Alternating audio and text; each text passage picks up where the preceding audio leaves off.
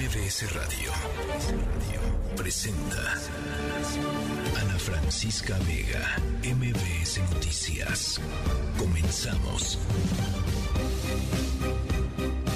Cinco de la tarde en punto. ¿Cómo están? Me da mucho gusto que me acompañen en esta tercera edición de MBS Noticias. Soy Ana Francisca Vega, jueves 1 de diciembre de 2022. Arrancamos el último mes de este 2022, que sea un buen mes para todos. Eh, hoy, además, eh, pues se cumplen eh, cuatro años final de gobierno del presidente López Obrador. Arranca el quinto año de gobierno. Vamos a estar haciendo una evaluación de algunas de pues de las eh, cosas más importantes que han sucedido en estos en estos cuatro años. Día también Día Mundial de la Lucha contra el VIH/SIDA, 41 años ya de la aparición de la pandemia. ¿Cómo ha pasado? ¿Cómo ha evolucionado?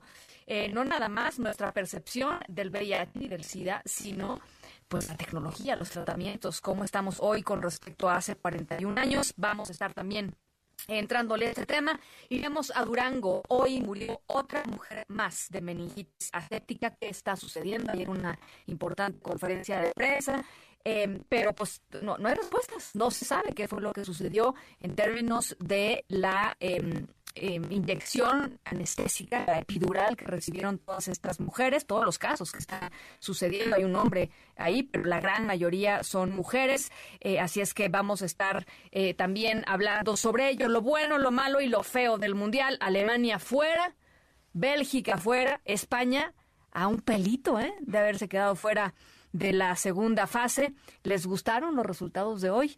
bueno, ya me, ya me lo irán contando. Por supuesto, Irma Uribe y adentro y afuera. Mucha información esta tarde. Por lo pronto, saludo a Ciudad del Carmen, a Reynosa, a Torreón, a Felipe Carrillo Puerto, por supuesto a toda la gente también que se conecta con nosotros desde el Valle de México a través del 102.5. Gracias por ser parte de este esfuerzo informativo. Van redes sociales para que platiquemos por allá. Twitter, arroba Ana F. Vega, Instagram y Facebook, Ana Francisca Vega Oficial, nuestro número de WhatsApp 5543777125 y recuerden, siempre nos pueden escuchar a través de nuestra página web mbsnoticias.com. Arrancamos. MBS Noticias informa. Buenas noticias. El presidente López Obrador anunció hoy un nuevo aumento al salario mínimo. En esta ocasión será un aumento del 20% para 2023. Rocío Méndez, ¿cómo estás? ¿Qué tal, Ana? Muy buenas tardes. De hecho, llegó la Comisión Nacional de Salarios Mínimos a Palacio Nacional para dar a conocer que alcanzaron esta mañana el acuerdo y así se define para el 2023 para todos los obreros y trabajadores que reciben un mini salario, 20% de aumento. Escuchemos al presidente Andrés Manuel López Obrador. Estamos enfrentando una inflación, existe preocupación del sector empresarial, de nosotros, porque no podemos permitir que se desate la inflación. Podemos estar incrementando el salario, pero si aumenta la inflación no avanzamos. Si nos da para que la gente pueda comprar más frijol, más tortilla, y esto depende mucho de tener controlada la inflación. Con este incremento no vemos riesgos de que se dispare la inflación. Estamos llevando a cabo un plan antiinflacionario, eh, destinar un subsidio de más de 300 mil millones de pesos este año para que no aumente el precio de las gasolinas y del diésel. México es de los países en el mundo con menos inflación en energéticos. No van a haber aumentos en el precio de la energía eléctrica, del gas y no vamos a aumentar impuestos. Ana, el reporte al momento. Muchas gracias, Rocío. Buenas tardes. En este, em, en el espacio de Manuel López Armartín, en la segunda emisión de MBC Noticias, estuvo en entrevista la secretaria del Trabajo y, Previsión Social, Luisa María Alcalde. Esto fue lo que em, ella mencionó con respecto al aumento en el salario mínimo. Desde el primer año del gobierno del presidente López Obrador se duplicó el salario mínimo. Por ello, el incremento al 20% significa pasar de 260 pesos al día a 312, si lo vemos mensualmente es de 7.918 a 9.502. Bueno, es lo que dijo Luisa María Alcalde. Francisco Arturo Pérez Rodríguez, el director responsable de obra del colegio Repsamen, en donde murieron en el 2017 19 niños y 7 eh, adultos, em, fue detenido finalmente en el estado de Oaxaca. Juan Carlos Alarcón, ¿cómo estás? Buenas tardes. Hola, gracias eh, Anita, muy buenas tardes. Después de cinco años de la tragedia en el colegio Enrique Repsamen, donde 26 personas perdieron la vida, entre ellas 19 niñas y niños, la Fiscalía General de Justicia Capitalina detuvo en el estado de Oaxaca a Francisco Arturo P., director responsable de obra por el delito de homicidio en comisión por omisión en el esquema de dolo eventual. Sin embargo, en este caso no existe ningún servidor público detenido de la entonces delegación Tlalpan que otorgó los permisos para dicha construcción y las acciones judiciales solo han alcanzado a cuatro personas, entre ellas la dueña del citado colegio Mónica García Villegas, quien enfrenta una pena de 36 años y cuatro meses de prisión. Otros dos directores responsables de obra detenidos por este caso son Juan Mario, sentenciado a 208 años de cárcel, y Juana Polinar, quien sigue bajo proceso. Ambos fueron detenidos por agentes de investigación en julio de 2018 y octubre de 2019, respectivamente. De acuerdo con las investigaciones, informó Ulises Lara, vocero de la Fiscalía Capitalina, Francisco Arturo, detenido este jueves, tuvo participación activa al entregar un dictamen mal hecho que derivó en la tragedia que embargó a 26 familias. Escuchemos. Francisco Arturo N., quien también contaba con una orden de aprehensión por posibles delitos ambientales, probablemente fue quien otorgó el dictamen estructural en el cual se avaló el soporte del peso para construir el departamento que habitaba Mónica N., propietaria de un colegio privado que colapsó durante el sismo de septiembre de 2017, en el que fallecieron 26 personas, entre ellas 19 menores de edad. Para motivar su captura, la Fiscalía emitió una recompensa por hasta 500 mil pesos y en septiembre pasado informó que dicha aportación se incrementó a un millón de pesos para quien diera información para su localización y detención. Esta madrugada el DRO fue detenido con base en una orden de aprehensión en el municipio de Villa de Etla, Oaxaca, y fue trasladado a la Ciudad de México, donde ya en este momento se encuentra en el reclusorio preventivo Baronil Sur, donde quedó a disposición del juez que lo requiere. Y es el reporte que tengo. Bueno, ya nos irás contando después, Juan Carlos, cómo va, cómo va el caso en contra de este individuo. Muchísimas gracias por lo pronto. Gracias, muy buenas tardes. Muy buenas tardes, Juan Carlos Alarcón, con este asunto. Y nos vamos hasta Durango. Ya les decía al arranque del programa, una mujer eh, más murió hoy por meningitis causada por este hongo eh, Fusarium solani. Ya son 19 muertes desde que surgió este brote en hospitales privados de Durango. Eh, por supuesto, eh, pésimas noticias lo que está sucediendo allá, aunque hay una pequeña esperanza en el sentido de que van tres días en donde no se diagnostica un caso nuevo. Esto no quiere decir eh, pues que no vayan a incrementar el número de muertes, simple y sencillamente que eh, pues por lo pronto no ha habido casos nuevos en los últimos en los últimos tres días, aunque el, universo de personas que se pueden contagiar o que pueden estar ya contagiadas es todavía demasiado grande como para estar positivas al respecto. Marta Leticia Casas, te saludo con mucho gusto hasta Durango y la gran pregunta sigue siendo ¿Qué pasó con estas, eh, con estas dosis de em, pues anestesia epidural que fueron puestas a estas mujeres y, de dónde se compraron, de dónde salieron, es decir, de dónde este, fueron infectadas con este, con este hongo, Marta Leticia?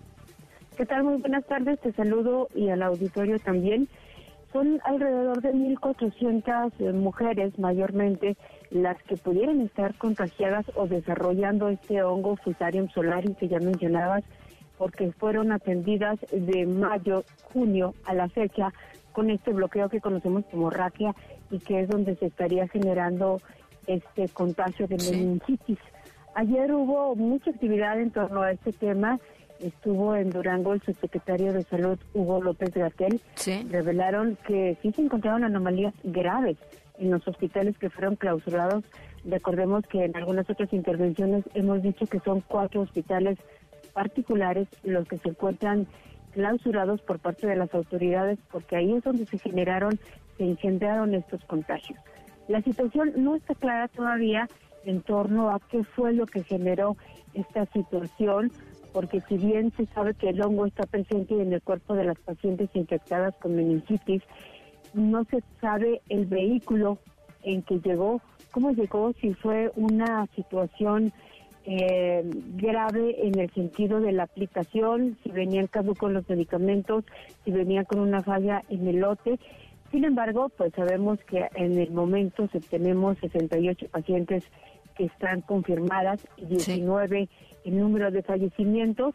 Hay carpetas de investigación abiertas. Finalmente, la Fiscalía General del Estado ha dado a conocer algunas de las situaciones que ellos están trabajando y tuvimos la oportunidad de platicar con la fiscal Sonia de la Garza Fragoso, que nos platicó cómo va la ruta legal, cuántas son las denuncias que tiene y cómo van a proceder.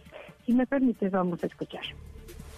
En relación a las denuncias que se han interpuesto la Fiscalía General del Estado, se hicieron 40 carpetas de investigación hasta el día de hoy. Entre las que está una denuncia de la Secretaría de Salud contra quien resulte responsable. No puede ser directamente contra la farmacéutica o contra tal o cual persona hasta que se agoten todas y cada una de las diligencias necesarias. Asimismo, eh, tuvimos la oportunidad de platicar con el titular de la Comisión Federal de Protección contra Riesgos Sanitarios, Alejandro Sebas Pérez, quien informó que hay tres líneas de investigación en el tema de la meningitis. La primera es si es un problema en el lote de medicamentos. Y en esto se tiene que indagar quién es la farmacéutica, quién los surtió, las fechas en que los surtieron. Sí se está descartando por el momento que estén caducos.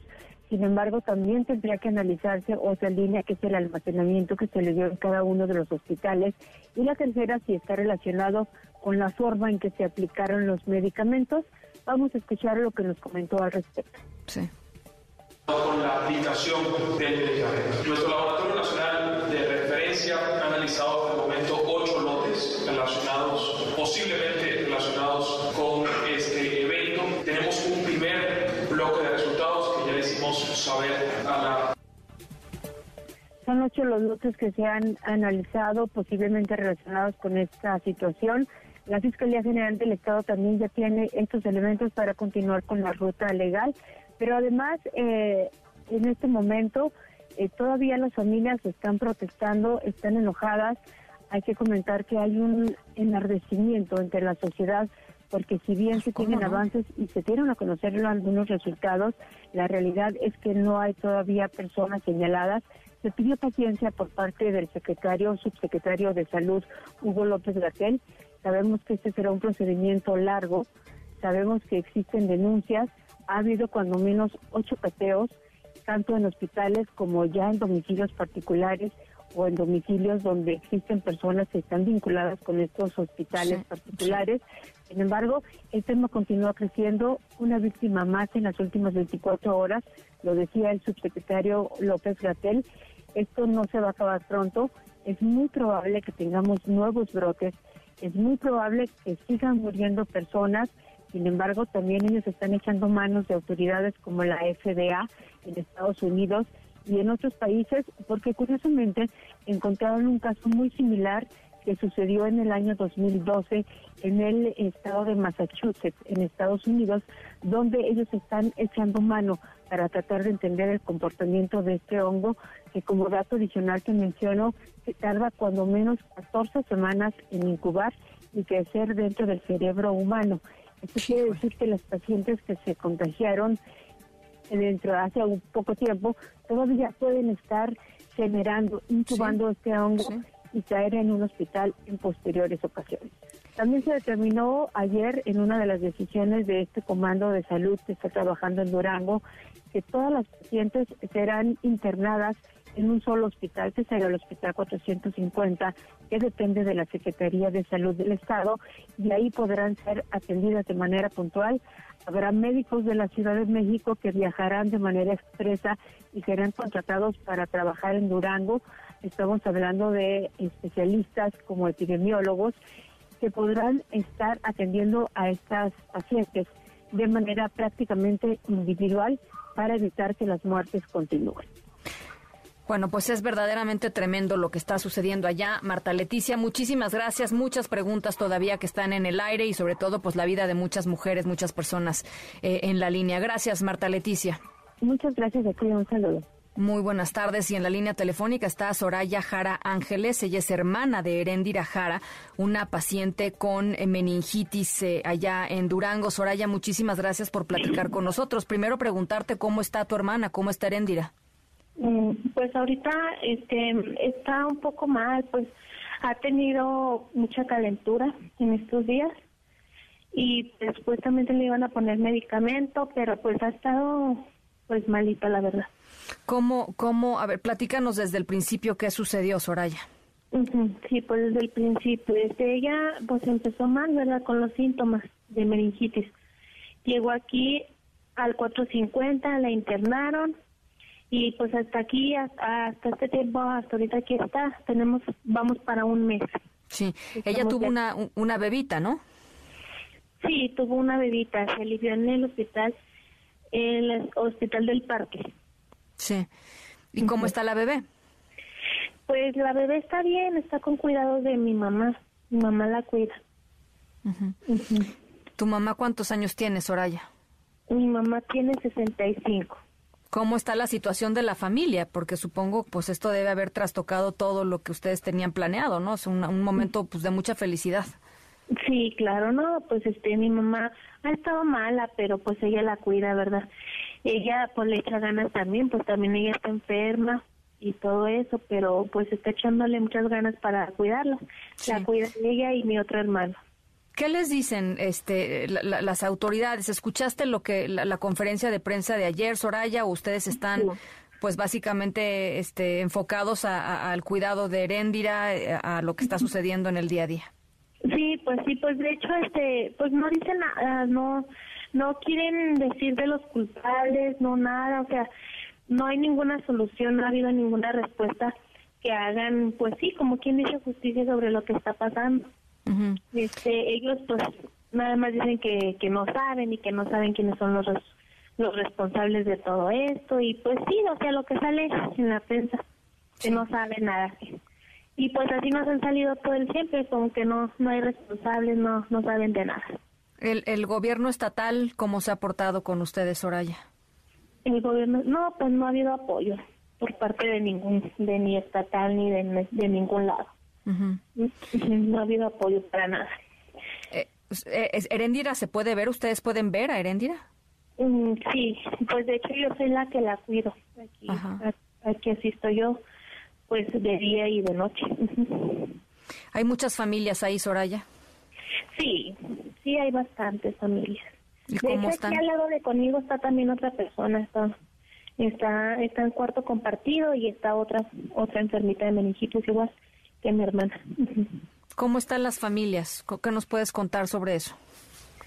No, pues estamos igual, hechas pues pedazos, todas estamos con el mismo lema. Estamos muy mal, pues tristes, preocupados, pues sí, más que nada, todos estamos igual. ¿Y qué les dicen y qué les dicen los doctores? Pues los doctores no nos dicen nada. De hecho, este, mi hermana había presentado mejorías y había estado estable y todo eso.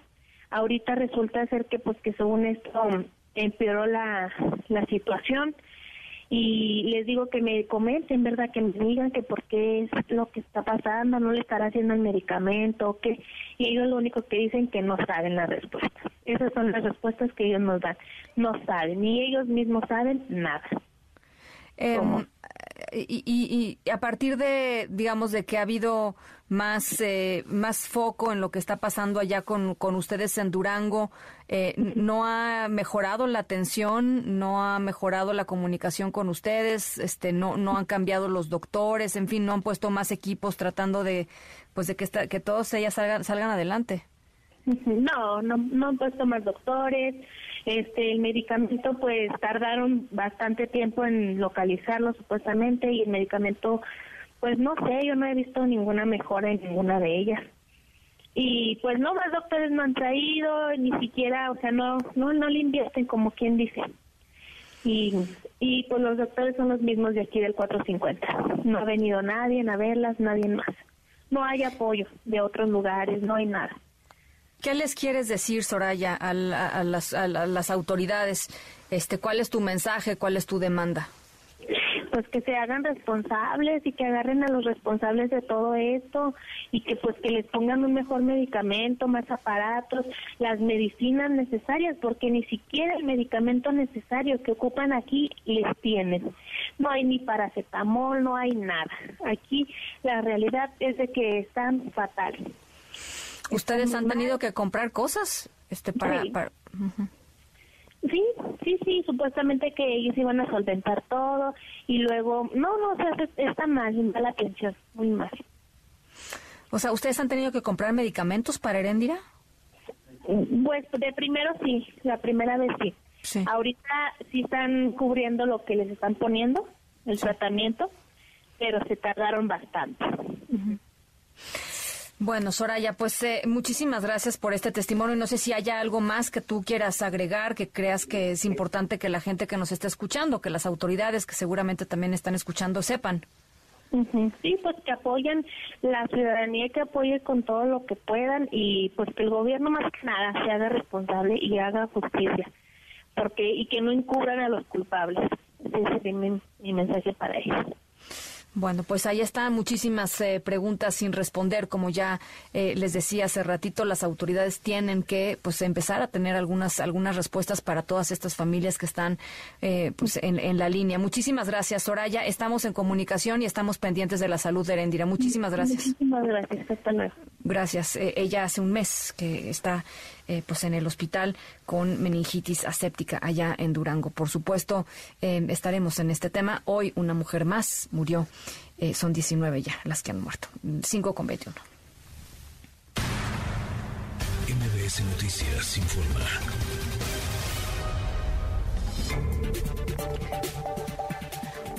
Bueno, después de que ayer había trascendido por ahí, la gente empezó a decir, algunos medios de comunicación, algunos periodistas comenzaron a decir que em, el coordinador de Morena en San Lázaro había decidido posponer hasta el 2023 la discusión y votación de la famosa eh, reforma eh, electoral del presidente López Obrador y del Plan B, es decir, que habían pateado el balón hasta el 2023. Hoy eh, Ignacio Mier dijo que no, que se votará la próxima semana después de que se pospuso el debate el martes pasado. Explicó que la iniciativa eh, electoral tiene que quedar lista antes de abril próximo. Querida Angélica Melín, ¿cómo estás? Buenas tardes. Hola Ana, muy buenas tardes. Con el gusto de saludarte también, de saludar a los amigos del auditorio. Bien, nos comentas qué fue lo que pasó el día de ayer en la Cámara, una serie de conclusiones, también por eh, las eh, posturas de algunos legisladores del bloque mayoritario en el recinto parlamentario que no están todavía del todo de acuerdo con la reforma electoral como se aprobó en comisiones.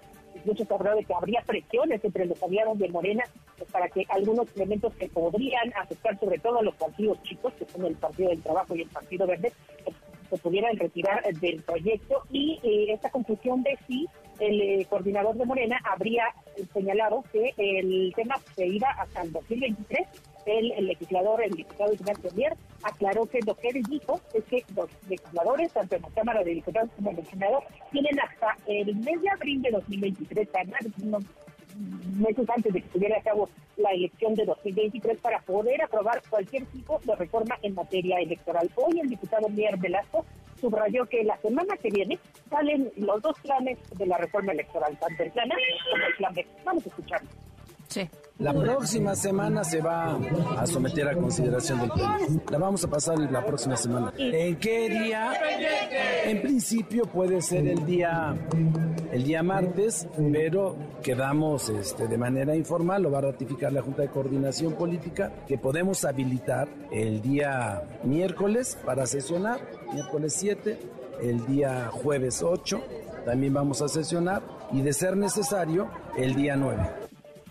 ¿Por qué se tomarían los diputados toda la semana prácticamente que viene Ana para tratar el tema electoral? porque se prevé que el próximo martes eh, por la mañana el Ejecutivo Federal, el presidente de la República, mande las iniciativas del famoso Plan B, serían seis, siete iniciativas de reformas electorales, donde, insistió el diputado Miel, se le quiere meter la mano a hacerle otro recorte de al menos 3 mil millones de pesos, lo que sí no se va a poder, va a ser recortar el número de consejeros electorales de 11 a 7, como pedía el Ejecutivo Federal, lo que tampoco van a poder hacer los legisladores de la mayoría es eh, recortar el número de diputados, porque para eso tendrían que cambiar la Constitución y la reforma constitucional va a ser rechazada por falta de votos de mayoría calificada. Aquí el debate electoral, dicen los diputados de Morena, ahora sí, empieza el próximo martes 6 de diciembre. Vamos a ver eh, pues, qué es lo que presenta el presidente de la República como plan B, porque el plan A está desechado de antemano. Bueno, pues ya lo estaremos conversando. Gracias, Angélica. A ti, hasta luego. Abrazo a las 5 con 25. Vamos a la pausa, regresamos. Tenemos muchísima más información. Estamos en la tercera de MBS Noticias. Yo soy Ana Francisca Vega. No se vayan. Regresamos. En un momento regresamos. Continúas escuchando a Ana Francisca Vega por MBS Noticias. Continúas escuchando a Ana Francisca Vega por MBS Noticias. 5 de la tarde con 27 minutos. Ya les decía, hoy es eh, el Día eh, Internacional de la lucha contra el VIH-Sida. Se dieron a conocer eh, informaciones, datos con respecto al número de personas en México que son eh, viven ya diagnosticadas con VIH, de acuerdo con el Centro Nacional para la Prevención y Control del VIH y el SIDA. Son casi 280 mil las personas eh, que viven con VIH-Sida. Hatsiri Magallanes, ¿cómo estás? Buenas tardes, platícanos. Hola, ¿qué tal, Ana? Muy buena tarde. Pues sí, el día de hoy las instituciones de salud se pronunciaron justamente en torno a este Día Mundial de la Lucha contra el SIDA y justamente el director general del INSS, Zoe Robledo, expuso que de acuerdo a CENSIDA, el segundo trimestre del 2022 aquí en nuestro país, aquí en México, se reportó un total de 341 mil casos notificados de VIH con 7 mil correspondientes a este año. Recordó que desde 1998 la Organización Mundial de la Salud pues declaró justamente este día, este primero de diciembre, pues el Día Mundial de la Lucha contra el SIDA para crear conciencia sobre esta condición y celebrar así pues los avances en beneficio de la lucha contra el VIH y el SIDA. Refirió en ese contexto que el IMSS pues realiza diariamente esfuerzos enfocados en la prevención, detección, tratamiento y también seguimiento de las personas que viven con este padecimiento, como la optimización de los tratamientos antirretrovirales. Y bueno, de igual forma mencionó la implementación de distintos programas y herramientas como la atención del chatbot virtual que permite justamente un mejor conocimiento de la población que vive con esta enfermedad. Robledo expuso que se están implementando protocolos de educación y concientización en el eh, que para que no ocurra precisamente estos casos de discriminación y siempre haya un trato digno e igualitario. Por su parte, Ediste pues también afirmó que a través de la clínica especializada de San Fernando facilita el acceso a la atención integral en salud a personas derechohabientes con diagnóstico sospecha precisamente de ser portadores de este virus. Indicó que esta clínica, que está ubicada precisamente aquí en la Ciudad de México, ofrece atención en infectología, nutrición y también salud mental mediante servicios de psiquiatría y psicología y bueno, finalmente pues aplica también estos protocolos específicos para ofrecer una mejor atención, una atención con calidad, con dignidad, dice, y también con humanismo. El reporte que tenemos, Ana. Muchísimas gracias, Hatsiri. Buenas tardes. Y bueno, por cierto, eh, en el marco de este, de este día, el INEGI dio a conocer cifras relacionadas con el tema, eh, entre las que destaca, y me parece muy importante mencionarlo, el número de personas que murieron en el país sin contar con seguridad social. Son 40.3% de los mexicanos que murieron en 2021 por alguna enfermedad relacionada con VIH, pero que lo hicieron sin contar con el servicio médico eh, público, es decir, 4.662 muertes relacionadas con el VIH, de las cuales casi 2.000 eh, o se encontraban afiliados eh, o a ninguna institución de seguridad pública. Esto quiere decir que hay pues, efectivamente una desigualdad importante entre la gente que se puede atender y que sobrevive el VIH-Sida y eh, la gente que desafortunadamente pues no se puede atender, no está dentro de ningún sistema de salud, no es atendida y a veces, como en estos casos que les menciono, pues termina por eh, morir. Bueno, ya escuchábamos algunas de las cifras, algunas de las eh, informaciones generadas en este Día Mundial de la Lucha contra el VIH-Sida y lo que pues eh, queda muy claro y afortunadamente queda muy claro ahora, eh, a diferencia de lo que sucedía hace algunas décadas, incluso hace algunos años, eh, el VIH hoy ya no es una sentencia de muerte. Eso no quiere decir que todo esté solucionado, eso no quiere decir que los sistemas de salud respondan como tienen que responder, pero afortunadamente, pues la medicina ha evolucionado al nivel de que, pues efectivamente, tener VIH no es ya eh, esto, una, una sentencia eh, inevitable. En la línea telefónica, la doctora Brenda Crabtree, a quien yo agradezco muchísimo, infectóloga e investigadora en temas de VIH. Me da gusto saludarte, doctora. ¿Cómo estás? Hola, muchísimas gracias por el interés en el tema. Ana Francisca, te saludo a ti y al auditorio. Gracias. Al contrario, doctora, pues a ver, creo que eso es muy importante decirlo, ¿no? La, eh, humanidad en estos, en estos últimos años ha evolucionado eh, eh, hacia, hacia, hacia el buen lado, digamos, hacia el lado positivo en términos de la lucha contra el VIH-Sida. Sí, correcto. O sea, hay muchísimas maneras de verlo y depende ahora sí que cómo le va cada quien en, en esta historia, ¿no? Y podemos verlo como una historia de éxito, desde luego, porque han, han habido avances científicos súper, súper importantes, de tal suerte que de no tener ningún tratamiento y que las personas estaban destinadas a morir por esta causa, ahora ya tenemos tratamientos tan efectivos de una sola pastilla al día, incluso en algunos países del mundo. Eh, eh, medicamentos antirretrovirales que son inyectables y que son de larga duración de hasta dos meses. Y además, no solo eso, sino que tenemos estos mismos medicamentos antirretrovirales que funcionan para prevenir de forma súper, súper eficiente la, este, la infección por VIH. Se pueden prevenir a las personas que están en riesgo de adquirirla eh, que se infecten o la contraigan. Lamentablemente la otra cara de la moneda pues es eh, la que seguimos teniendo hasta este momento pues cada año eh, en el mundo hay eh, más de un millón de nuevas infecciones, casi dos millones de nuevas infecciones y siguen muriendo muchas personas. En México cerca de cinco mil nuevos casos por año, a pesar de que tenemos las herramientas desde el punto de vista científico para poder eh, combatir esto y no lo logramos. Y la pregunta pues adecuada sería, Ana Francisca, ¿por qué estamos así? ¿Por qué seguimos en este punto, no? Y, y la respuesta creo que tiene muchísimo que ver con la inequidad que hay en el mundo y creo que esto lo, lo deja ver la iniciativa de la UNOCIDA con el lema eh, de este año del Día Mundial del SIDA, que es igualdad ya. Y esto creo que aplica para cualquier epidemia donde todos tienen el mismo derecho a la salud y el acceso a los medicamentos antirretrovirales y las herramientas de prevención.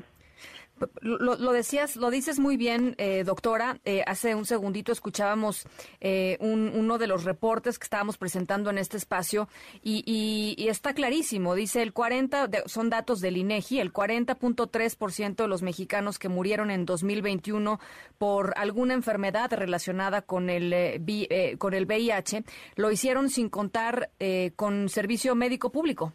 Y ahí es cuando te das cuenta, pues que efectivamente hay un tema de inequidad eh, importantísimo y esa inequidad se traduce en un riesgo mucho más grande para ciertas eh, personas eh, vulnerables, generalmente pues gente socioeconómicamente pobre, ¿no? Entonces nuestra región es especialmente particular que si bien no tenemos los números de los del continente africano que es el más afectado sí, que tenemos una desigualdad e inequidad brutal además de la los problemas de migración y violencia eh, en general y violencia de género y todo esto perpetúa desde luego el hecho de que las personas accedan al tratamiento adecuado, ¿no? Y el estigma sigue siendo eh, muy importante. La violencia en contra de las poblaciones vulnerables, como es la población trans o LGBT incluso, sigue siendo muy importante en nuestra región. Entonces, México y nuestra región es de las pocas regiones que a pesar de tener acceso a antirretrovirales, la mortalidad por VIH no ha descendido, simplemente no ha descendido. Y esto se debe probablemente por este falta de acceso la no percepción de riesgo tanto del sistema de salud como de las personas, hacerse un diagnóstico que quizá es por por falta de discriminación, pero nosotros somos una región en donde el 20 quizá un poquito más de las 20% de las personas que viven con VIH no lo saben, no están diagnosticadas, con lo cual entonces em, eh, pues esto perpetúa la epidemia. Y hay una falta de educación cultural y conocimiento al respecto. Las personas siguen pensando que son un riesgo las personas que viven con VIH o que no tienen una buena calidad de vida o que no pueden hacer sus sueños y llevar una vida completa y absolutamente como las personas como sus pares que no viven con VIH y esto lleva muchísimo a que el desconocimiento favorezca que las personas no se acerquen a la atención adecuada, ¿no? Ahora, eh, en términos de los, ya, ya, ya platicabas sobre los tratamientos que han eh, eh, pues evolucionado importantísimamente y, qué bueno que así ha sido. ¿Qué nos puedes decir de las, de las, de las distintas, porque hay varios proyectos de, de vacunas contra el VIH, ¿no? Sí, mira, Francisca, quizá un poquito antes me parece muy importante resaltar el concepto de indetectable es igual intransmisible. Es un concepto que se conoce muy poco en nuestra sociedad y que tiene que ver con cómo se sitúan a las personas que viven con VIH, es decir, con un tratamiento adecuado las personas dejan de tener el virus detectable y pueden dejar de pasar el virus a otras personas, independientemente de cómo llevan su vida sexual, con o sin protección. Y esto les da una herramienta y un empoderamiento para poder volver a conducir su vida, pero todos tenemos que estar conscientes de esto, porque se sigue eh, criminalizando y haciendo ver como que las personas con VIH están obligadas a decir que viven con VIH, etcétera, y son conceptos que eh, han pasado a la antigüedad porque ahora indetectable es igual intransmisible. Desde el punto de vista de la vacuna, que era la pregunta que, me hiciste, pero me importaba muchísimo enfatizar en ese concepto que es súper, súper importante para la comunidad y para nuestra sociedad y que convivamos de manera adecuada. Lamentablemente el virus del VIH es un virus muchísimo más complejo que por ejemplo el del COVID, porque uno se preguntaría por qué el COVID en 11 meses ya teníamos una vacuna y la del VIH en 40 años. no, bueno, pues toda la investigación que se hizo para VIH sirvió de plataforma para el COVID, pero son virus completamente distintos.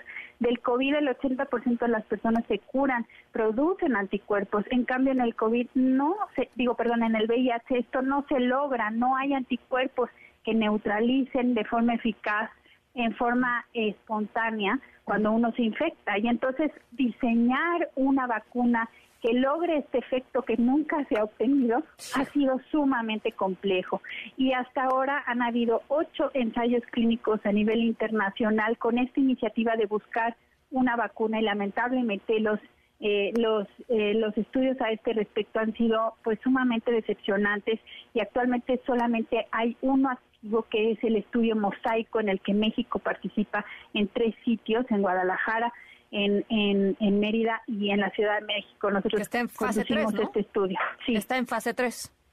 Está en fase 3, se ha enrolado nosotros en México, en la Ciudad de México hemos eh, eh, enrolado 150 participantes y todavía no tenemos los resultados, pero pues esperemos que eh, este, este estudio nos dé un poco más luz de cómo, si no si no logra hacer el, efecto deseado, pues que aprendamos cómo diseñar las futuras este, vacunas, ¿no? Y también hay una iniciativa de hacer vacunas tipo RNA, como las que vimos para COVID, ahora para VIH, y estos estudios están muy incipientes, pero ahí van.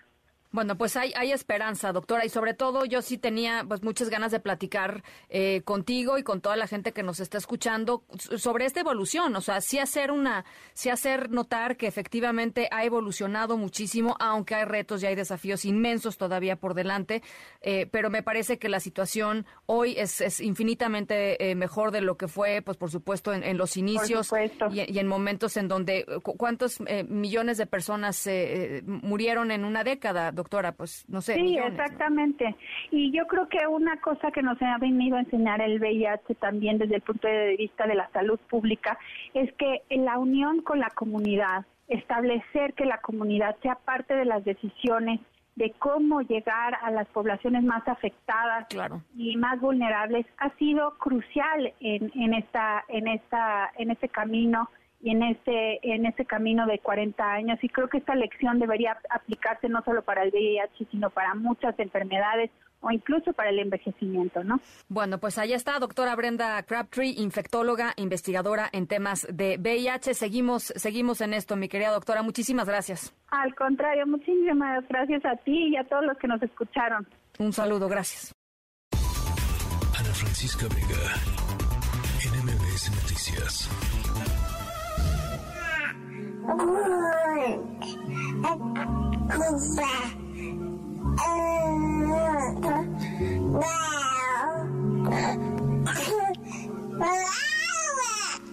Para los que son, em, las que son mamás o papás, eh, cuando escuchan a su bebé balbucear por primera vez, eh, ¿a poco no es lo más bonito del mundo, no? O sea, uno se lo imagina durante nueve meses o bueno, el tiempo que esté en el horno, como se dice por ahí, eh, y, cuando sale y de pronto escucha esa, ¿no? Esa vocecita, ese pequeño balbuceo, es la cosa más hermosa de este mundo, lo más emocionante de este mundo. Bueno, em, de hecho, para las personas que eh, deciden ser padres o madres, eh, frecuentemente, y eso debería ser la, pues, lo, normal, es que sea pues una emoción enorme tener un hijo. Es mucho trabajo, eh, es muchas cosas invertidas, pero también es una, una sensación y un sentimiento hermoso. Nuestra historia sonora de hoy tiene que ver con alguien que nació con una hija y con una madre y con algo que les cambió la vida para siempre. Por supuesto su nacimiento, pero algo más sucedió eh, que les cambió la vida para siempre. Y después de muchísimos años, les volvió a cambiar otra vez. Y todos estos sucesos están relacionados. Es una historia verdaderamente impresionante esto que sucedió. Al ratito les voy platicando de qué se trata 51 años pasaron desde el nacimiento hasta, hasta esta otra cosa que, al ratito les voy contando de qué se trata. 51 años. Em, y fue muy fuerte, muy fuerte.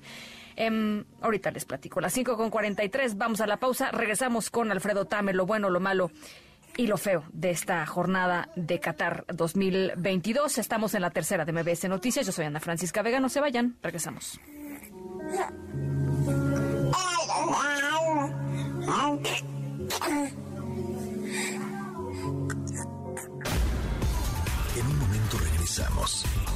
Continúas escuchando a Ana Francisca Vega por MPS Noticias. Continúas escuchando a Ana Francisca Vega por MPS Noticias. Cantando Qatar.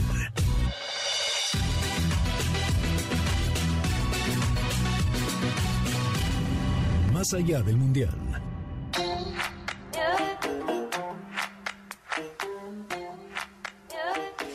Alfredo Tame, lo bueno, lo malo y lo feo de esta de esta jornada que sacó Alemania, Tame, sacó Alemania. Querida Ana Francisca, ¿cómo estás? como dirían por ahí en TikTok, ¿qué está pasando? por favor, que alguien explique. Lo bueno, vámonos a lo bueno, porque lo tenemos que calificar así. Desde luego la clasificación de Marruecos y de Japón. Lo hacen en el primer lugar de su grupo, que a mí nadie me venga, nadie pronosticó eso. Ni los más grandes expertos en fútbol, en apuestas, lo que tú me digas, traían a que Marruecos iba a calificarse en primer lugar dejando a Bélgica afuera. No, bueno. Dejando a Croacia en segundo. Y bueno, Japón dejando afuera a Alemania y en segundo lugar España. No, no, no, no me venga, nadie lo supo. Nadie lo supo. Oye, me gusta, fíjate, lo, lo, estaba escuchando hace ratito. En el Mundial de Rusia, ningún equipo africano pasó a la siguiente ronda. En este ya van dos, ¿no?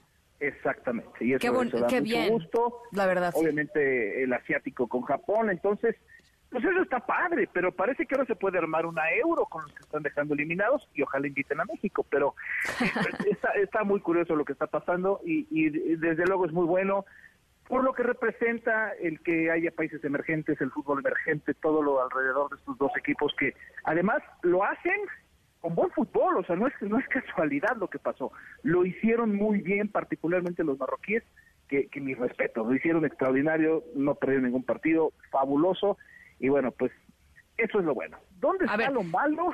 Eh, ¿Tienes algún comentario con lo bueno? Yo nada más te quería preguntar, eh, la, selección de Japón, o sea, eh, normalmente los países asiáticos pues juegan un fútbol muy rápido, muy técnico, ¿no? Este, muy sorpresivo. Y yo te quería preguntar si Japón, esta selección de Japón, cumple con esas características, digamos, estereotípicas del fútbol asiático. Totalmente, y hay que recordar que ellos se basan en un principio básico, que es el orden. Todo es ordenado, tácticamente, físicamente, mentalmente son ordenados. Iban perdiendo 1-0 el primer tiempo y regresan al segundo para darle vuelta al partido. Entonces, te habla de que hay mentalidad, de que hay orden, de que hay un trabajo, de que saben lo que juegan, de que traen futbolistas que entienden muy bien el fútbol. La verdad es que no es casualidad, pero sí creo que el ejemplo que dan, que no son genéticamente los alemanes, los belgas, los estadounidenses, son genéticamente más proporcionados a un estereotipo futbolista, saben jugar en conjunto, saben ordenarse, saben agruparse y le pegaron a Alemania y a España. sí, bueno. Bueno, eh, y eso es lo malo, y eso es lo malo. Lo malo, efectivamente. Bueno, Alemania y Bélgica. Con Alemania, segundo mundial consecutivo que queda fuera en fase, en, eh, en fase de grupos de verdad es algo que llama la atención para una liga que es muy fuerte, para un equipo que es muy fuerte, para una nación que es muy fuerte, para futbolistas que son grandes, que tienen uno de los mejores equipos del mundo, como los del Bayern Múnich, es de llamar la atención qué pasa con Alemania. Nos deja a todos esa gran incógnita. Y la otra Bélgica, que se que llegó a este mundial con muchos eh, credenciales y muchas expectativas, pero conforme fue pasando el tiempo, ellos mismos se fueron derrumbando, porque empezaron a calificarse de viejos, porque empezaron a salir chismes que si la novia de Courtois andaba con la novia de, de Bruin, y que si se la había bajado, que si no se la había bajado, hubo con conato de golpes en, los vestidores, Lukaku llegó lastimado y hoy, bueno, ha sido el peor partido de su vida, destroza una banca terminando el partido. es triste porque es un equipo que tenía muchas expectativas, y bueno, pues junto con los alemanes, de verdad llama la atención, nada más era cuestión de voltear la bandera y entender que los dos estaban fuera. Oye, eh, yo, yo quisiera preguntarte, ¿estará pasando en Alemania lo mismo que está pasando eh, hoy en México, que es este este cuestionamiento, digamos, de fondo de, del, del, fútbol eh, mexicano, en este o en ese caso del fútbol alemán, o no es para tanto? Tu pregunta es perfecta, Ana Francisca, porque ellos terminan un proceso que venían de, de dos mundiales y lo empiezan con Hans Flick, este director técnico que fue director técnico de Bayern Múnich. Y todo indicaba que esta Alemania volvería a ser la tempona, la gran representante alemana. Y ¡Pum! Va hasta afuera. Hoy no se ha dicho que Hans Flick está fuera. Quieren y respaldan el proceso de Hans Flick. Esto es algo muy eh, mensaje para todos los demás fracaso enorme. Es Alemania, en un grupo donde estaba con Costa Rica, con Japón, que tenían que calificar primero o segundo, pero tenían que calificar. Y al momento no se ha dicho nada de Hans Flick. Entonces, habrá que esperar, no hay una decisión tomada todavía, pero llama la atención, si lo llegaran a dejar, el mensaje es grande, ¿no? De decir, ya entendimos que va por acá o no va por acá, hay que trabajar aquí, hay que trabajar acá, pero se o sea, todo parece ser que van a mantener el proceso de Hans Flick, porque el tipo sabe y llevó a ser una máquina importante como lo hay. Entonces no, no están en lo mismo que nosotros. Mi querido, dame lo feo, lo feo. Mira, en el partido de España contra Japón, si España clasificaba, los cruces que iba a tener España era muy posible enfrentarse frente a Brasil en los cuartos de final. Iban a enfrentar a Croacia en los, en los eh, octavos y el cruce que parecía que España tenía si clasificaba de primero iba a ser muy duro. Japón donde viene con una gran controversia porque todo indicaba que el balón había salido y el árbitro mexicano, César Arturo Ramos, va al bar. Hay que recordar hoy que los balones tienen chip. Si llega a cruzarse la línea de gol de fuera, lo que sea, automáticamente suena. Si hay un fuera de lugar, va a sonar. Sí, sí, sí no sonó, no se dijo nada, va al bar porque el bar le dice, oye, a lo mejor le falló el gol, falla la pelota, chécale, y se acaba decidiendo que no sale la pelota, cae el gol del segundo de, Japón y con ese cae la victoria. Pero hay cuestionamientos de que si España se dejó perder. No, al, ¿crees? O sea, al final del día, si hubiese sucedido, pues es competencia. Pero te arriesgas en un mundial también, o sea, a mí me parece... ¿no? Porque estuvieron minutos eliminados, ¿eh? Estuvo ganando Costa Rica, Alemania, por, por pocos minutos pero estuvieron minutos eliminados. Así es, o sea, yo yo no sé, a mí estas teorías, yo yo soy muy yo estoy muy en contra de las teorías de la conspiración. Siempre creo que hay una este una una explicación mucho más sencilla. Y cuando tú estás jugando un mundial en un partido en donde claramente ah, estaba en riesgo su clasificación, pues no no no, o sea, no lo dejas aunque vayas digamos con una pequeña victoria, este o con una victoria un poco eh, holgada, rematas, haces lo que sea por por por garantizar que eso va a suceder y, que no dependa de alguien más, ¿no? Yo coincido contigo porque además obviamente pues me dedico al deporte y tengo que creer en la esencia del deporte, en el espíritu de la competitividad. Claro. Pero pues, siempre va a existir, ¿no? Siempre va a tener la duda de que, o sea, si lo pensaron y les salió, pues felicidades, a ver si no los echan ahora los, los marroquíes porque jugando fútbol están haciendo muy bien. Entonces, si dijeron, no, prefiero Marruecos que Croacia, pues aguas, porque se la están jugando también muchísimo. Que los croatas están haciendo son sus campeones del mundo y lo están haciendo bien. Muchos no los consideramos por este mundial y ha sido el mejor fútbol que hemos tenido en este Qatar 2022. Entonces, ahí queda, queda para la historia, queda para la anécdota, queda para el análisis. Habrá quien crea la teoría de conspiración, habrá quien está en contra, pero pues eso es lo feo bonito que nos deja el, el, el mundial, ¿no? La discusión de decir, oye, sí lo hizo, el que diga, no, espérate, esto no hay forma. Así es. Oye, y otra cosa que creo que vale la pena comentar hoy, el partido Alemania-Costa Rica eh, arbitró el primer grupo de mujeres, ¿no? Este, totalmente, totalmente, eh, esto es maravilloso. La mexicana Canarias ahí estuvo como, como árbitra eh, abanderada. Esto es histórico, nunca había pasado, y por si fuera poco, lo hicieron muy bien. Sí, lo sí, hicieron extraordinario. fue un gran trabajo de la tripleta mis respetos para todo lo que está sucediendo alrededor de esto, porque es un gran mensaje. Esto no es, yo, yo sé que suena trillada la frase, pero da lugar. Esto no es un tema de género, es un tema de capacidades. Claro. Y la capacidad que tienen estas tres árbitros es, es, extraordinario. Yo sé que tú hiciste una nota previa a esto hace un par de días y, por eso no lo había tocado, pero yo que soy representante del fútbol femenil aquí en México, el saber que esto está pasando es para ponerse de pie, para agradecerlo, pero sobre todo para decir, es que es por aquí el camino y, entender que hay, fútbol femenil y fútbol varonil, pero otra vez, es un tema de capacidades y si estas tres mujeres tienen la capacidad de estar al frente de un partido mundialista que además era decisivo, extraordinario. Ahora, yo lo que no entiendo es por qué, por qué no están, digamos, estas mujeres en un, en, un grupo arbitral eh, de hombres y mujeres. O sea, ¿por qué tienen que estar las tres mujeres solas? Lo que quería hacer la FIFA es eso, justamente que fuese algo histórico que fuera por primera vez una tripleta 100% femenina. De, acuerdo. Entonces, en otros momentos veremos las combinaciones. ok, ya, ya, ya. Me quitaste la duda porque yo decía, bueno, ¿y, eso qué, no? O sea, Frapar lo ha hecho, ¿eh? Frapar ha estado con hombres y, mujeres. O sea, ella, ella ya ha hecho, ha arbitrado partidos varoniles con tripletas mixtas pero en esta ocasión lo que buscaba la FIFA es que fuese algo histórico en un mundial que nunca había sucedido, que las tres árbitros fueran, mujeres. Ya, ya. Bueno, pues ahí está. Oye, mañana, este Tame, ¿qué, qué onda? ¿Qué, ¿Qué, se viene? Pues está muy raro, no quiero decir nada. Pero bueno, va, va, Brasil, sabemos que Brasil enfrenta a Camerún, Brasil ya clasificado, Portugal enfrenta a Corea del Sur, ya clasificado también. El tema de Uruguay, que también se habla mucho del problema de Uruguay contra su director técnico, Diego Alonso, que fue director técnico en México, que si ya están peleados, que si no le entienden pero Uruguay no ha marcado gol, es el único equipo en el Mundial que queda ahorita que no ha marcado gol, entonces eso es una expectativa importante, se está buscando en qué lugar podría colocarse tanto Portugal como Brasil, todo indica que va a ser el primer lugar, pero ya no te quiero decir nada, porque con lo que hemos visto, está, bueno.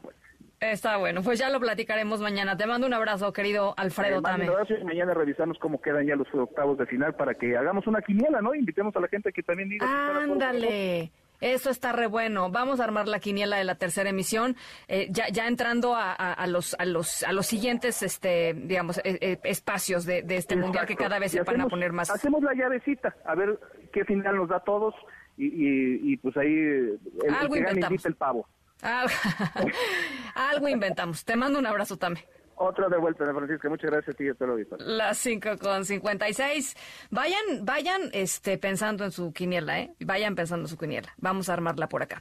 Em, vamos a la pausa. Regresamos con Diana Bernal, que trae un súper tema. Van a ver. Estamos en la tercera de MBS Noticias. Yo soy Ana Francisca Vega. No se vayan. Regresamos. La tercera de MBS Noticias.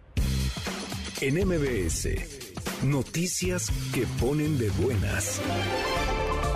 La acuacultura, uno de los métodos más eficientes y sostenibles para contribuir a la producción de proteína de calidad, ha fortalecido la adopción de tecnología de punta en el país en beneficio de la productividad del sector y de las condiciones de vida de las comunidades que la practican. La Secretaría de Agricultura y Desarrollo Rural destacó que México cuenta con tecnologías en las actividades acuícolas respetuosas del medio ambiente, al tiempo que impulsa técnicas de cultivo de pescados y crustáceos, lo que favorece la capacidad de resiliencia ante los efectos del cambio climático.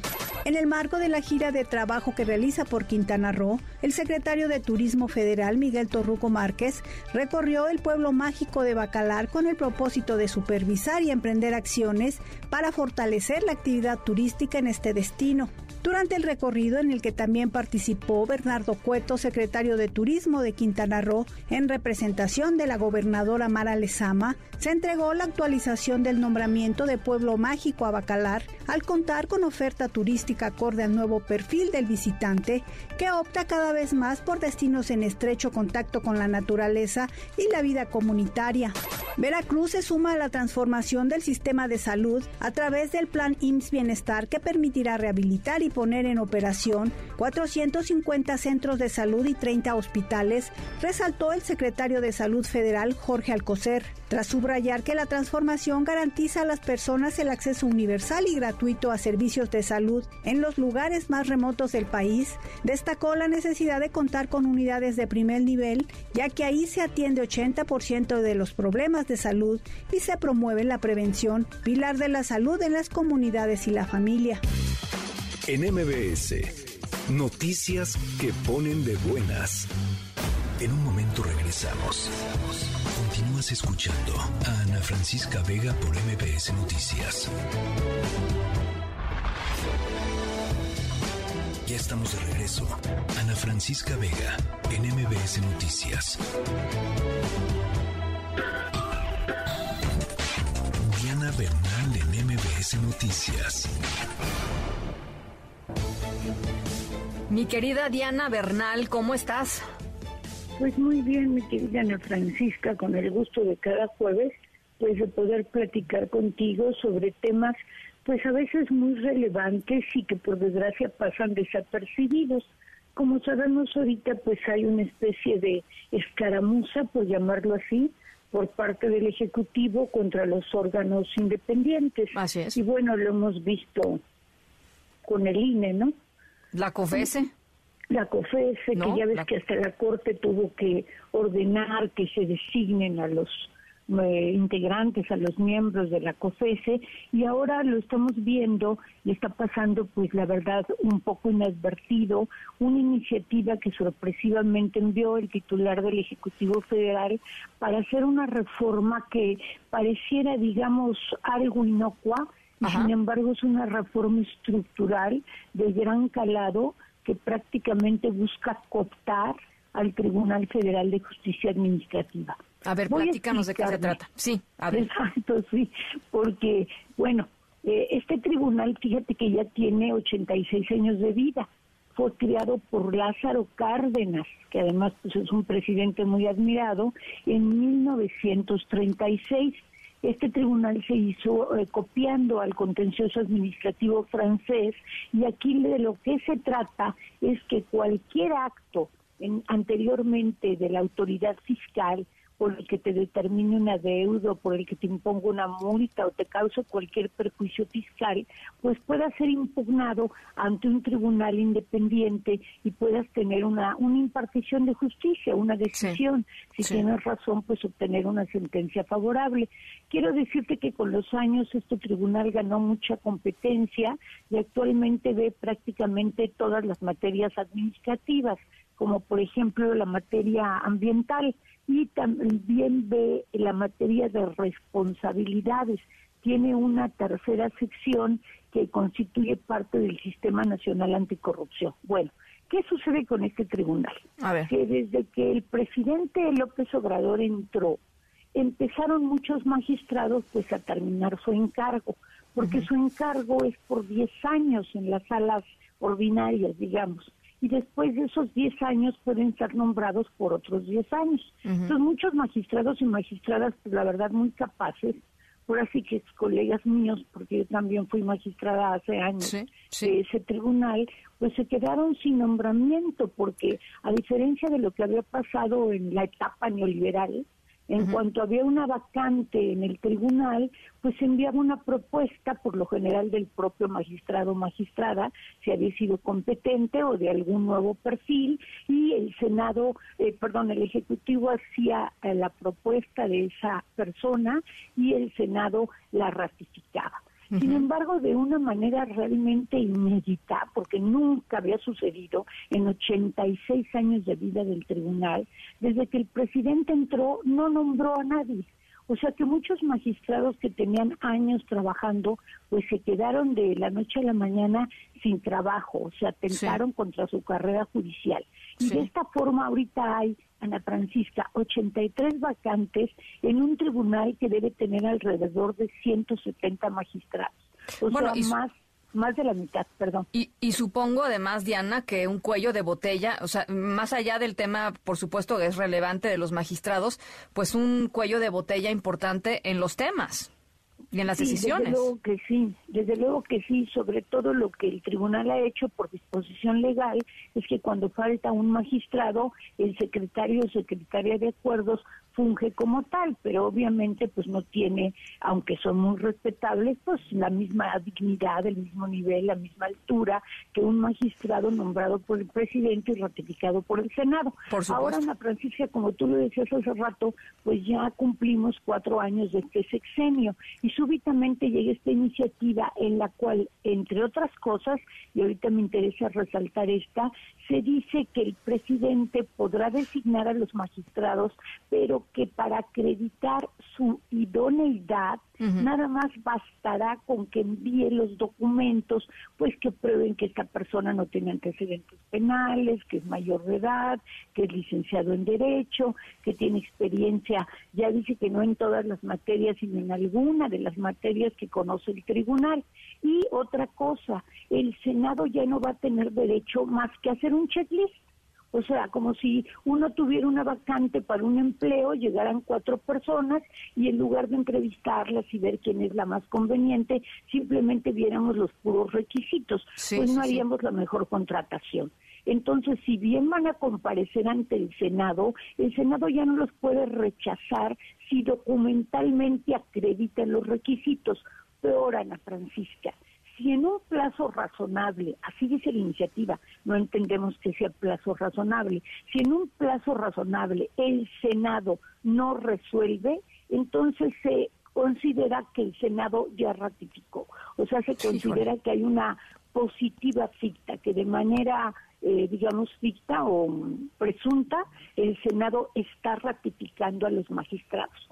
Digo, por si esto fuera poco, además se señala que la persona que ocupe la presidencia el próximo año tiene que ser la decana y por, por equidad de género de la tercera sección del tribunal, que antes no integraba este pleno um, jurisdiccional y no podía ser candidata. Me explico rápidamente. En la sala superior del tribunal hay tres secciones.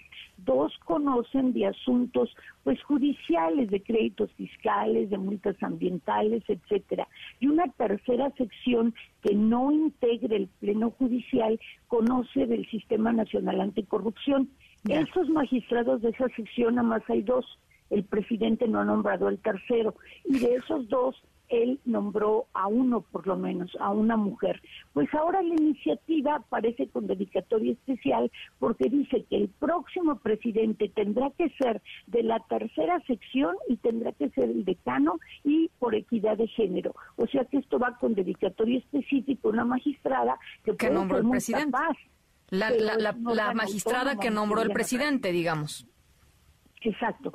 Va con dedicatoria, como si dijéramos en la, en la Suprema Corte de Justicia, solamente una, no, no quiero decir que... Pero eso no se vale, Diana, porque, perdón Pues que te no, no se interrumpa, vale. pero, a ver, la ley es de aplicación general. Este, uno no puede hacer una ley que diga, bueno, vamos a hacer una ley para una persona, este, chiquita, con el pelo medio chino, medio, pues. Ana Francisca, O bueno, si pues digo, ahí el cabe, ¿no? Es- presidente de la Corte Pues va a ser el, el que haya sido expresidente del Tribunal Superior de Justicia, que es un agente muy apreciable, que es el ministro Juan Luis Alcántar. Pero esa no es la idea, la idea es que el presidente no puede intervenir en un órgano autónomo. Y última, Ana Francisca, porque hay muchas aristas en esta iniciativa. En el octavo transitorio se dice que todos los magistrados y magistradas que actualmente están en funciones cuando terminen su periodo ya no podrán ser vueltos a nombrar, cuando actualmente tienen el derecho de por una única vez ser elegidos por otros 10 años.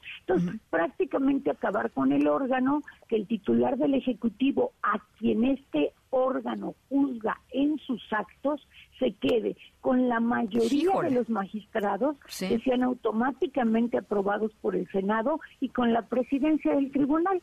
Adiós justicia fiscal e imparcialidad. Qué barbaridad. Ahora, ¿esto pasaría por mayoría simple en la Cámara de Diputados? Desgraciadamente sí, porque es una ley ordinaria, no requiere modificación constitucional. Hay diputadas del PRI y del PAN muy activas que incluso han convocado a un parlamento en el cual algunos de los que intervinieron fueron regañados por diputados de Morena porque les dijeron, nosotros podemos tocar cualquier institución en nombre del pueblo, como el INE, dijo el diputado, que no voy a decir su nombre. El INE no solo se toca, se retoca. Entonces, pues ante ese, ¿cómo te podría yo decir? Pues una especie como de triunfalismo o como de creer que la verdad es única y yo la tengo, pues vemos muy difícil la discusión parlamentaria y nos duele mucho este tribunal, porque ha sido una gran institución de México, ejemplo mundial, y pues ya es un venerable de 86 años, Ana Francisca. Bueno, pues eh, qué, importante el tema que pones sobre la mesa, eh, Diana. Vamos a estarle eh, dando dando seguimiento porque, pues sí, efectivamente, las implicaciones de lo que puede suceder con esta aprobación son muchísimas eh, y, estoy segura, además, que pues el problema en el fondo es que deja en indefensión eh, a, a muchísimas personas, a muchísimas empresas, en fin, este y, ahí es donde donde pues eh, se empiezan a ver los costos de esta política directa de desdeño y de tratar de cooptar a las a las instituciones autónomas que han costado pues tantísimo eh, construir durante tanto tiempo. Diana. Exacto, lo has dicho con toda claridad. Se afecta contra la garantía de tutela judicial efectiva. Bueno, pues ahí está. Diana, te mando un abrazo. Gracias de verdad por poner Un el tema sobre mi la mesa. Ana Francisca, buena tarde. Muy buena tarde, las seis con doce. Ana Francisca Vega, NMBS Noticias.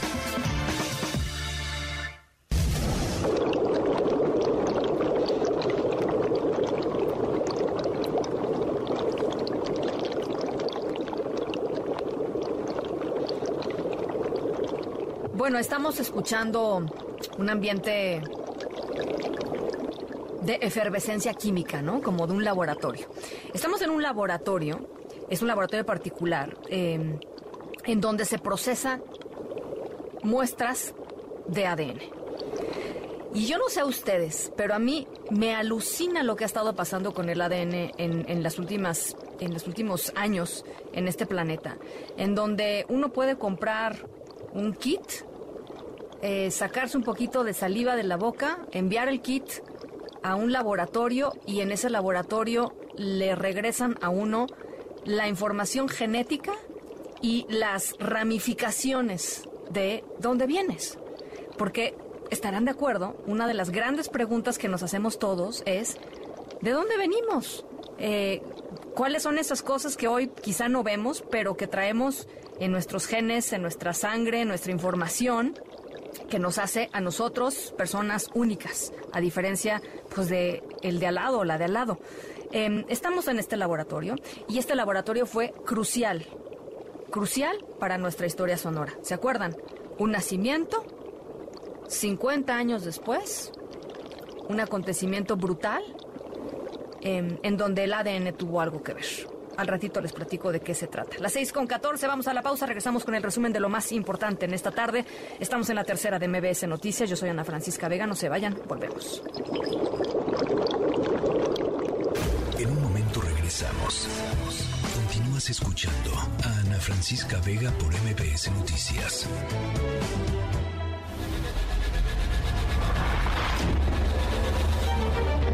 MBS Radio presenta Francisca Vega en MBS Noticias. Continuamos.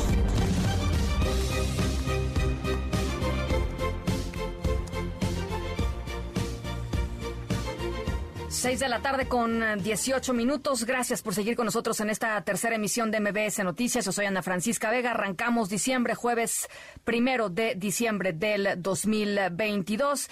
Mucha información todavía esta tarde. Por lo pronto, nos vamos con esto. Tres principios básicos. No mentir, no robar, no traicionar al pueblo. Al carajo, la delincuencia.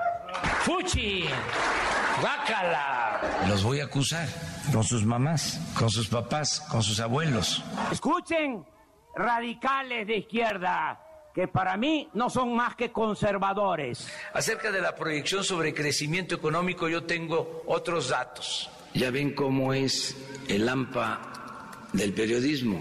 En el AMPA del periodismo se usa mucho que la calumnia, cuando no mancha tizna, al margen de la ley nada y por encima de la ley nadie. Justicia, no venganza. El que lucha por la justicia no tiene nada, porque la corrupción en México se ha dado de arriba para abajo. Bueno, pues parte de los dichos que le hemos escuchado al presidente López Obrador en los últimos días arranca el quinto año de gobierno eh, hoy y me parece importante hacer un corte de caja con respecto pues a uno de los grandes desafíos que está enfrentando la administración del presidente López Obrador, que es evidentemente el desafío eh, económico en medio, además de eh, pues estas controversias, estos conflictos comerciales con los Estados Unidos en el tema energético. Ya vamos a platicar también en un segundito más sobre la visita de la secretaria de Economía Raquel Buenrostro a los Estados Unidos hoy para tratar de eh, platicar y, resolver este, este asunto con respecto al maíz transgénico. Así es que la situación complicada, el presidente dice, yo tengo otros datos, lo dijo apenas eh, hace unos días después de la manifestación de la marcha que, convocó él eh, para, pues para sus eh, para sus eh, electores, para su, para su público.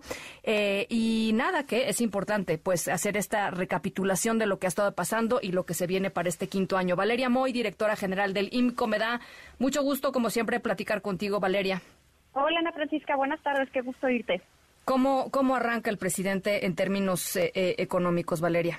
Bueno, pues arranca un año que debo decirte que este año en particular, 2022, ha sido mucho mejor de lo esperado. A principios de año se esperaba un crecimiento económico que rondaría el 1.3, 1.4%, y pues todo parece indicar que vamos a terminar el año por arriba del 2.6, 2.7. Incluso ayer Banco de México corrigió la expectativa de crecimiento para este 2022 en 3%. Y uno diría, bueno, ya con esto quiere decir que vamos muy bien no, Ana Francisca, todavía no. Es decir, todavía no recuperamos la producción que teníamos en 2018. Es decir, el PIB de México, la producción, está hoy por hoy todavía en niveles ligeramente más bajos de los que existían cuando el presidente López Obrador tomó el país. Entonces, no nos dejemos engañar por estos porcentajes, o más que engañarnos, hay que tomar estos datos con un grano de sal. A pesar de que 2022 está siendo un año mejor de lo esperado, de lo que se esperaba a principio de año, pues Ana Francisca, imagínate que estamos por terminar 2022 y estamos pues en la producción más o menos parecida a la que teníamos hace cuatro años. Yo creo que esa cifra te deja muy en claro que las cosas en términos económicos no están donde nos gustaría, porque si además tomas en cuenta el crecimiento poblacional, pues te imaginarás que hay más gente, pero la producción sigue siendo la misma. Así que hay cosas que todavía se tienen que resolver justo en este tema. Ahora, eh, yo creo que hay eh, dos temas importantes que tratar, tres temas importantes que tratar. Uno, la inflación. Eh, dos, el anuncio hoy del incremento en el, en el salario mínimo. Y número tres, pues el tema de las, de las potenciales controversias comerciales con los Estados Unidos en el marco del Tratado de Comercio en México, Estados Unidos, Canadá, el TEMEC. Valeria. Pues sí, hay varios temas. Yo creo que la inflación ya empieza a dar como algunas pequeñas, pequeñas señales de que empieza no a disminuir, sino a estabilizarse. Eso en sí mismo puede ser una buena noticia, pero hay que tener mucho cuidado porque de este conjunto de miles de bienes y servicios con el cual calculamos la inflación, porque al final del día lo que queremos ver es cuánto cuesta lo que consumimos los mexicanos, hay un grupo que se llama la inflación subyacente, que básicamente se refiere a los bienes normales de oferta y demanda, por ejemplo, a las mercancías, a los alimentos procesados, y este rubro está subiendo de precio todavía muy por arriba de lo que nos gustaría y muy por arriba de este 3%. Entonces, la inflación es un tema que ha mermado el poder adquisitivo de cualquier salario durante este año y en ese sentido, pues tenemos el incremento propuesto al salario mínimo, este incremento de 20% que aplicará el año que entra. Y uno podría decir, oye, era justo y necesario que subiera el salario mínimo. Y no puedo más que estar de acuerdo. Por supuesto que sí, durante décadas el salario mínimo estuvo muy limitado, muy constreñido su aumento porque se argumentaba que generaría inflación. Y ya vimos a partir de eh, la administración del presidente López Obrador que ha logrado o que ha hecho varios incrementos en el salario mínimo, pues que no ha repercutido en inflación. Pero hay que decir que 2019, 2020, 2021, la mitad, fueron años en los que tuvimos relativamente baja inflación.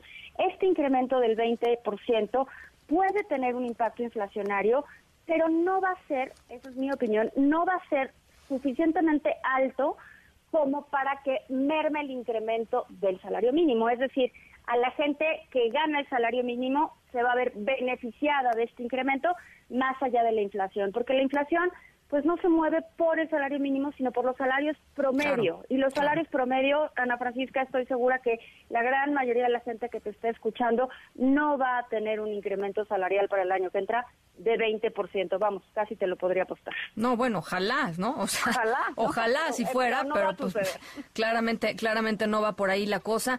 Eh, los empresarios, es decir, este, yo, yo sé que las negociaciones para definir el salario mínimo tienen que ver con, pues por supuesto, eh, trabajadores, empresarios y, y la parte gubernamental. ¿Los empresarios cómo se quedaron, Valeria? Pues mira, yo creo que los empresarios tenían, no tenían demasiado margen para negociar y creo que ya lo tenían muy descontado, porque esta discusión del salario mínimo empezó pues ya desde hace varios meses. Entonces, esto que se anuncia hoy rápidamente sí fue un proceso de muchas conversaciones y de mucha discusión, donde se preguntaban justo eso, ¿este incremento del 20% impactará a la inflación o no? Y bueno, pues eh, también hay que decir que los, los, eh, el incremento del salario mínimo no necesariamente va a permear en un incremento en todos los demás salarios. E, esa es una diferencia importante. En economía le llaman el efecto faro, ¿no? Que dicen, bueno, si suben los salarios mínimos, ¿van a subir todos los demás salarios? Y la verdad es que no necesariamente sucede así. Entonces, pues sí, en efecto fue un acuerdo hoy se anuncia como unánime, seguramente hubo diferentes antes de lograr este acuerdo unánime, pero al final del día, Ana Francisca, ya es una decisión tomada y ahora lo que se va a poner mucho más interesante, porque al final del día es donde se mueve la masa salarial crítica del país, la grandota, es los salarios promedio, promedio, cuánto van a negociar los sindicatos y ahí es donde las cosas se pueden poner más complicadas. Bueno, pues eso lo estaremos viendo, por supuesto, conforme vayan transcurriendo los meses, Valeria. Y finalmente te quisiera preguntar sobre las perspectivas, lo que has escuchado, lo que has este, eh, reflexionado en torno a las eh, eh, los conflictos comerciales entre México, Estados Unidos y México y Canadá con respecto a las políticas energéticas mexicanas y en el caso estadounidense con el tema del maíz transgénico, que pues potencialmente podría, lo platicábamos aquí la en, la semana, elevar eh, el precio de la tortilla, digo, nada más para decirlo así, ¿no? no, déjate elevar el precio de la tortilla. Y mucho. Francisca, eso va a ser lo de menos. El maíz transgénico, que el nombre en sí mismo suena terrible, ¿no? Porque suena como que nos hace un daño terrible y, y puede ser, o sea, no digo que no suceda, Sin embargo, hay estudios que van en un sentido y estudios que van en otro sentido donde dicen, no, en realidad no pasa nada. El maíz transgénico lo único que quiere decir en este caso es maíz genéticamente modificado. Se están refiriendo a maíz proveniente de Estados Unidos, básicamente maíz amarillo. El maíz amarillo no lo usamos para tortillas, no lo usamos básicamente no lo usamos en México para alimentación, en México usamos el maíz blanco para alimentación, pero el maíz amarillo se utiliza para alimento de, animales, del ganado, de gallinas, de aves, de pollos, de, y eso, en términos generales, pues va a repercutir en que haya menos maíz amarillo para alimento para animales y la consecuencia, Ana Francisca, no es que las tortillas sean más caras, la consecuencia va a ser que no vas a tener el suficiente ganado y el ganado que quede, ese sí se va a hacer mucho más caro. Entonces no va a subir el precio necesariamente de las tortillas, va a subir el precio de la leche, del huevo, de la carne de pollo, de la carne de res, de la carne de cerdo y de todos los productos asociados a ello. El, problema eh. puede ser de una magnitud gigantesca. El presidente López Obrador dice que él no va a ceder en este tema. Él dijo que no va a ceder, pero fíjate que dentro de esa conversación de no va a ceder, que entiendo perfectamente que se acomoda a una narrativa muy de poder y de doble la apuesta y no hay una cosa en la que sí se está cediendo, porque en un principio era no se va a permitir la importación de maíz amarillo de Estados Unidos, pero ahora lo que sí se está abriendo es la posibilidad de importar ese maíz para consumo animal, para forraje, para darle al ganado.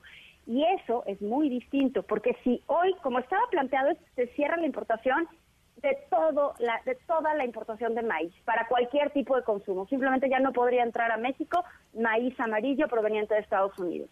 Hoy el discurso y los datos que tenemos, el presidente ha dicho, hay que analizar si la prohibición solo aplica para consumo humano y en realidad eso es muy poquito, porque aquí casi no consumimos maíz amarillo, aquí consumimos maíz blanco. Blanco. O si se va también, o si se deja libre, y podemos seguir importando maíz amarillo para alimentar al ganado, a animales. Y en ese sentido, eso ya es una decisión completamente distinta aunque claro, Ana Francisca, pues eso es mucho más difícil de irlo explicando y, se vende mejor una narrativa de no voy a ceder, ¿no? Aunque en realidad eso ya es una sesión bien importante. Bueno, pues ahí está. Valeria, te agradezco muchísimo este, este análisis. Encantada, Ana Francisca. Hasta luego. Estas perspectivas. Muchísimas gracias, Valeria Moy, directora general del Instituto Mexicano para la Competitividad del IMCO. Las seis de la tarde con 30 minutos. Vamos a la pausa. Regresamos ahora sí con el resumen de lo más importante.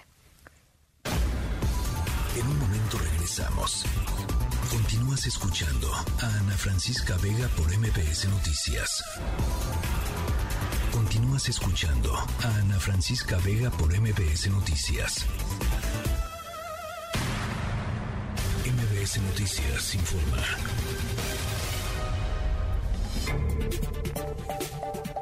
Seis de la tarde con 33 minutos. Simplemente eh, informarles después de los problemas que ha tenido de salud, más de, me parece que son seis intervenciones que ha tenido desde que fue em, detenido en agosto pasado el ex procurador Jesús Murillo Caram. Se espera que de un momento a otro eh, se pueda ya finalmente eh, crear, hacer esta nueva audiencia eh, en esta audiencia lo que se prevé es que la defensa de Murillo Karam solicite el cambio de medida cautelar a arresto domiciliario. Esto, por supuesto, eh, pues lo iremos informando conforme vaya decidiéndose, conforme vaya pasando, pero eh, trasciende que, pues por supuesto, la estrategia de la defensa sería que el, ex procurador Murillo Karam se fuera a su casa después de lo, que, lo que ha vivido, digamos, en términos de salud en los últimos meses. Bueno.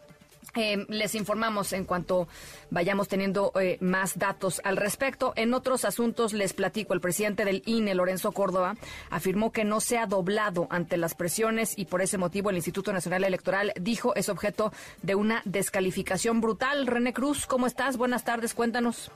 Hola, amigos de la auditorio. Buenas tardes. En efecto, el presidente del Instituto Nacional Electoral, Lorenzo Córdoba, afirmó que el instituto no se ha doblado ante las presiones y por ese motivo es objeto de una descalificación brutal, situación a la que también se enfrentan, dijo, otras instancias como la propia Suprema Corte de Justicia de la Nación. En el marco de su participación en la Feria Internacional del Libro de Guadalajara, sostuvo que estos ataques también tienen el propósito de capturar o colonizar a los órganos autónomos tal y como sucedió con la Comisión Nacional de los Derechos Humanos, la cual pues señaló ya es un órgano al servicio de intereses políticos. Escuchemos. Y esto inevitablemente politiza. Hombre, cada vez que la Suprema Corte va a tomar una decisión relevante, pues hay una descalificación brutal. Y eso, perdón, en buen castellano se llaman presiones. Ojo, no las presiones, hay algunas que son legales, otras que no lo son. El problema no es tanto que haya presiones, el problema es si los órganos que tienen que tomar decisiones y preservar el orden social se doblan o no frente a las presiones. Hay unos que no nos hemos doblado y eso es genera, genera una animadversión particular en contra de nosotros, una descalificación brutal. Córdoba Vianelo aseguró que problemas como la pobreza, la corrupción y la desigualdad no se van a resolver desde el ámbito electoral ni dinamitando lo poco que se ha hecho bien en los últimos 30 años.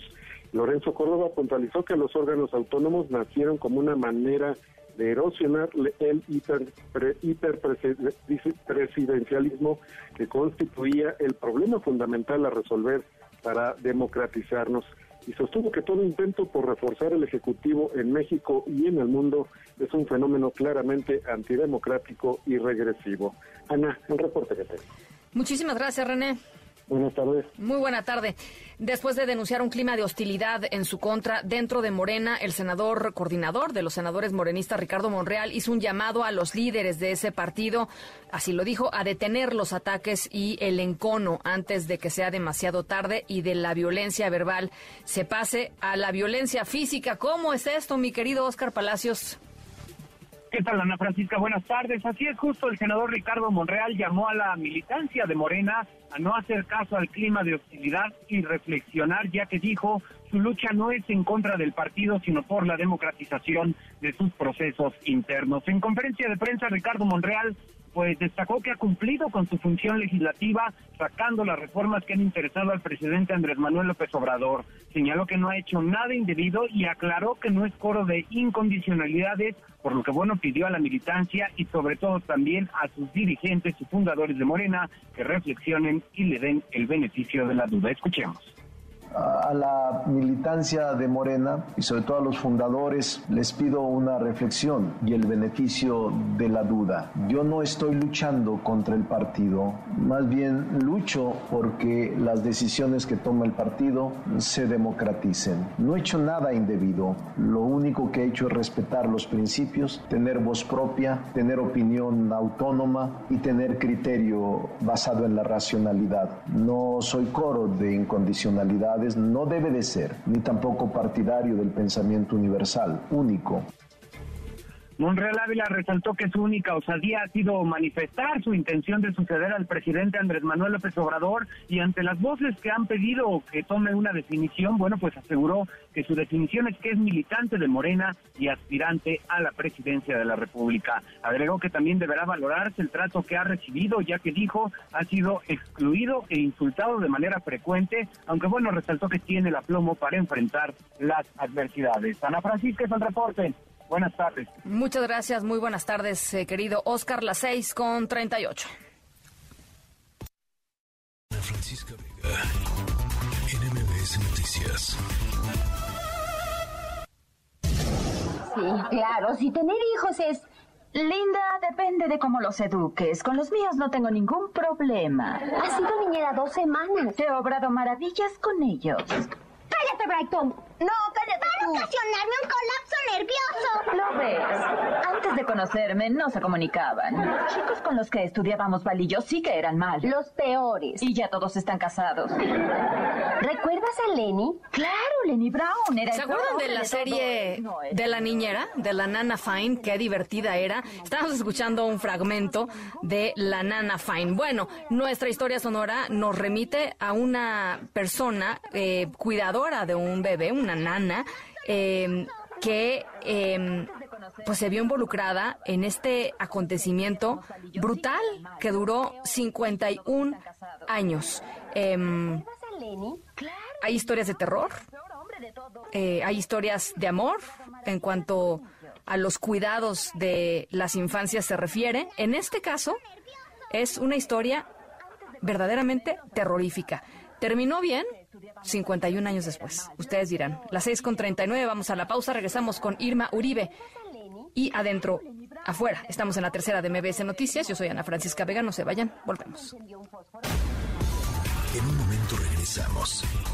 Continúas escuchando a Ana Francisca Vega por MBS Noticias.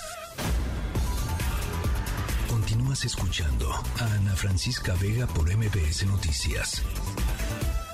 Adentro, afuera. Recomendaciones para niñas, niños, niñes y sus adultos. Literatura, música, cine y más. Adentro, afuera. Con Irma Uribe.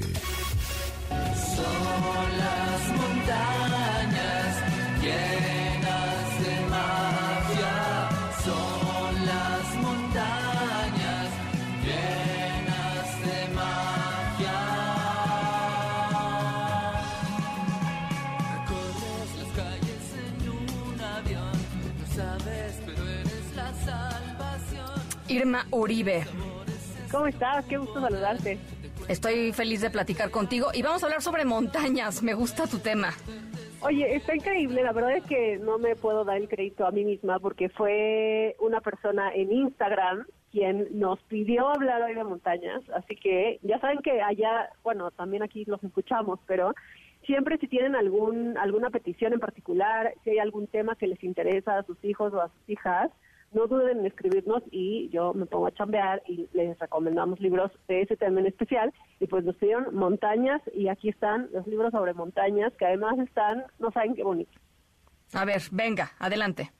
El primero, como siempre, es para los más, más chiquitos y chiquitas. Se llama Sobre la montaña. Es un libro que se ha editado por Edel Vives y está escrito por Clover Robin. Es un libro muy bonito, muy para chiquitos. Es un libro pop-up eh, así que también pues para leer acompañados porque estos libros de repente pueden ser un poquito delicados. Pero la verdad es que está muy muy bonito está muy cuidado los animales que incluye están increíbles. Eh, es un poco es, o sea, es un libro para chiquitos aunque la verdad es que también creo que puede llamarles la atención a niños de más de seis justamente porque las ilustraciones y los pop-ups están súper bien hechos. Eh, para cualquier niño o niña que le guste el bosque, los animales, la naturaleza, este libro le va a encantar porque trae desde el águila real hasta la trucha arcoíris, obviamente osos, lobos, todos los animales que habitan en, el bosque y en la montaña. Las ilustraciones, pues obviamente, obviamente cobran otra dimensión cuando salen a través del pop-up. eh, están muy coloridas, pero además de que las ilustraciones y el pop-up, como la parte gráfica y visual, vale mucho la pena, la narrativa también está muy bonita. Está todo escrito en verso y además de estar escrito en verso, trae algunas trae algunas secciones informativas que están muy lindas, que tienen datos curiosos sobre el ecosistema de las montañas. Entonces nos cuenta qué comen los osos, por qué las truchas arcoíris se llaman truchas arcoíris, pero de manera Me muy encanta. sencilla para que los niños más pequeños las puedan entender. Está muy lindo, el libro se llama Sobre la montaña, es de Clover Robin y está editado por Edel Vives y lo recomendamos para niños y niñas como a partir de los tres años. Me encanta. recomendar. Eh, me encantó, se lo recomiendo mucho. Yo ya lo pedí porque la verdad es que no lo conocía y se me hace que es un libro que vale toda la pena del mundo. No está fácil de conseguir, pero ahorita les digo en donde ya aquí en México nos lo están buscando para que ustedes lo puedan pedir también. Se llama Everest, la historia de Edmund Hillary y Tenzing Norgay. Es de Alexandra Stewart y de Joseph Stanton y está editado por Astronave, que es una editorial chiquita. Em, y miren, la contraportada del libro lee, esta es la increíble historia sobre cómo dos personas muy distintas pero igual de decididas hicieron frente a temperaturas bajo cero, rocas heladas, vientos huracanados y salientes peligrosas para salir a la cumbre de la para alcanzar la cumbre de la montaña más alta. Y es eso, es la historia real de las dos primeras personas que alcanzaron la cima del Everest, que fueron pues justamente Edmund Hillary y Tenzing Norgay en 1953. Em, es una cosa, o sea, si no conocen la historia, es una historia realmente muy inspiradora de cómo en medio de una de pues de, de una competencia internacional muy fuerte para ver quién iba a ser el primer país en alcanzar la cima del Everest, pero también pues de unas unas condiciones absurdas, me da risa porque en serio la gente que sube el Everest yo la admiro mucho y también creo que están muy locos, muy impresionante. Eh, es, este libro está ilustrado y además de contarnos esta gran, gran hazaña de, de, de los primeros dos alpinistas que alcanzaron la cima del Everest, incluye algunos datos curiosos, pues obviamente sobre, sobre la montaña, pero también sobre los animales que la habitan a diferentes alturas, también un poco sobre la geografía y la cultura em, del Everest, sobre qué significa estar por encima de todo realmente. Y bueno, este libro pues es de montañas, pero no de cualquier montaña, ¿no? Es de la reina de todas las montañas. Em, está muy, muy lindo. Van a aprender mucho como de historia del alpinismo, van a aprender em, también un poquito, les decía, pues sobre topografía, sobre historia. Vale toda la pena del mundo. El libro está precioso, es un libro grande, muy bien cuidado. Em, les decía que está un poquito difícil de conseguir en español. Si ustedes tienen niños y niñas que lean en inglés o que quieran promover eso, el libro está editado en inglés también. Pero en español ya nuestros amigos de Libronautas, em, para que los busquen en Instagram, están em, recibiendo pedidos sobre este libro en particular, empezando por el mío. Es un gran regalo de Navidad para cualquiera que esté interesado en la exploración, en la aventura, en las montañas, en la naturaleza, en las historias inspiradoras, en los deportes extremos. Realmente les va a encantar. Es un gran libro, se llama Everest, la historia de Edmund Hillary y Tenzing Norgay, y es de Alexandra Stewart y Joe Todd Stanton, y lo recomiendo para niños y niñas como de 6 a 12 años. Qué bonito, muy bien. Sobre montañas, eh, más hacia, hacia, hacia la ficción, de mis libros favoritos, y no es nada más un libro, sino una serie, se llama Hilda, em, son los libros de Luke Pearson que están editados por Bárbara Fiore. Realmente es de mis novelas gráficas favoritas. Toda la serie es una cosa muy espectacular.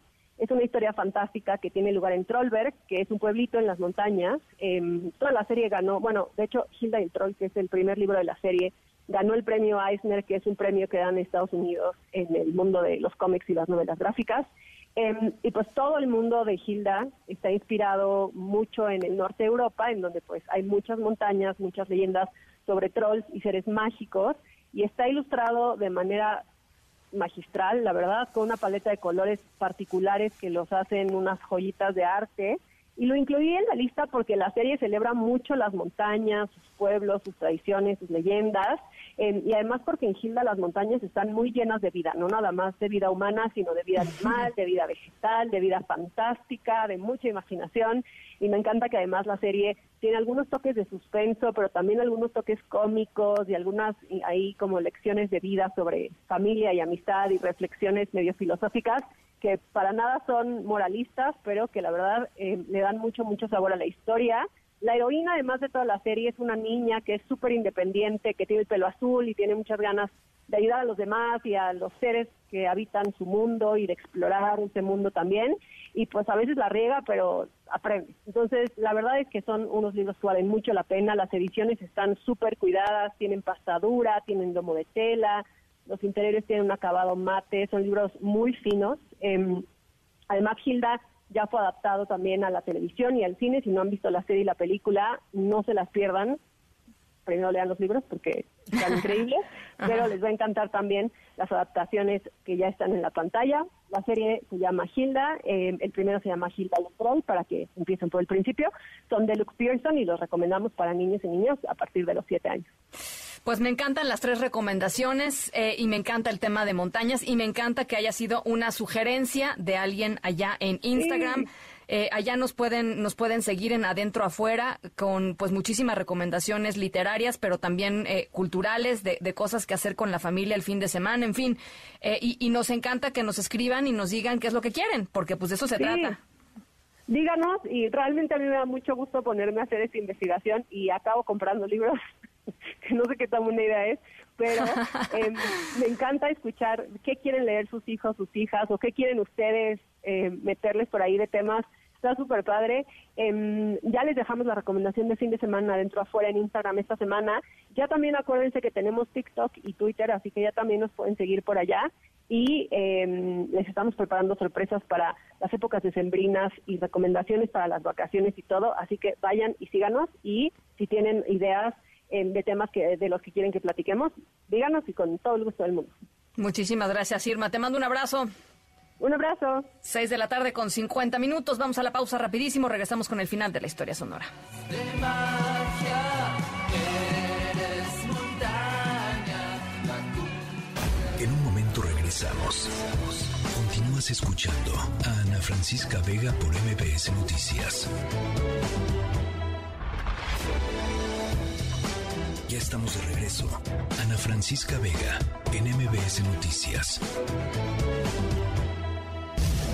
It is overwhelming, but at the same, same time, Melissa Highsmith, hija, es abrumador, pero al mismo tiempo es el sentimiento más maravilloso del mundo. Alta a Pantenco, mamá. I just couldn't believe it. I thought I would never see her again. Simplemente no podía creerlo. Pensé que no la vería de nuevo. Jeffrey Bueno, Highsmith, fíjense, estamos escuchando un fragmento del reencuentro de una familia después de 51 años de separación. En Fort Worth, Texas, unos papás lograron reencontrarse con su hija que había sido secuestrada eh, cuando era bebé por su niñera en 1971, cuando tenía solamente un año y medio. Eh, y fíjense, lo lograron gracias a una coincidencia en el ADN, en este servicio comercial que ahora anda por todos lados, en donde uno, pues como les decía, con un hisopo se, se echa tantita eh, saliva, se manda a analizar y ahí se hacen todos los cruces eh, genéticos que puedan existir con, con las personas en esta base de datos que es cada vez más grande, es inmensa. Ahí se encontraron y descubrieron pues que era la bebé perdida. Esta niña llevaba perdida 51 años.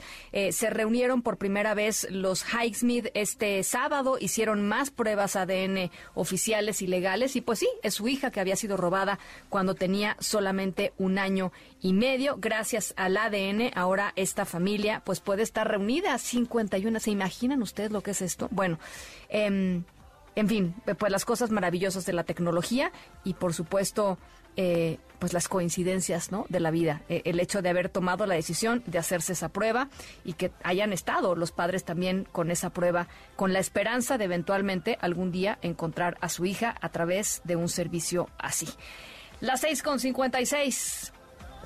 Nos vamos a nombre de todo el equipo de esta tercera emisión. Muchísimas gracias por acompañarme en este arranque de diciembre, primero de diciembre. Yo soy Ana Francisca Vega. Se quedan con Pamela Cerdeira y toda la información. Y nosotros nos escuchamos mañana, como todos los días, 5 de la tarde en punto.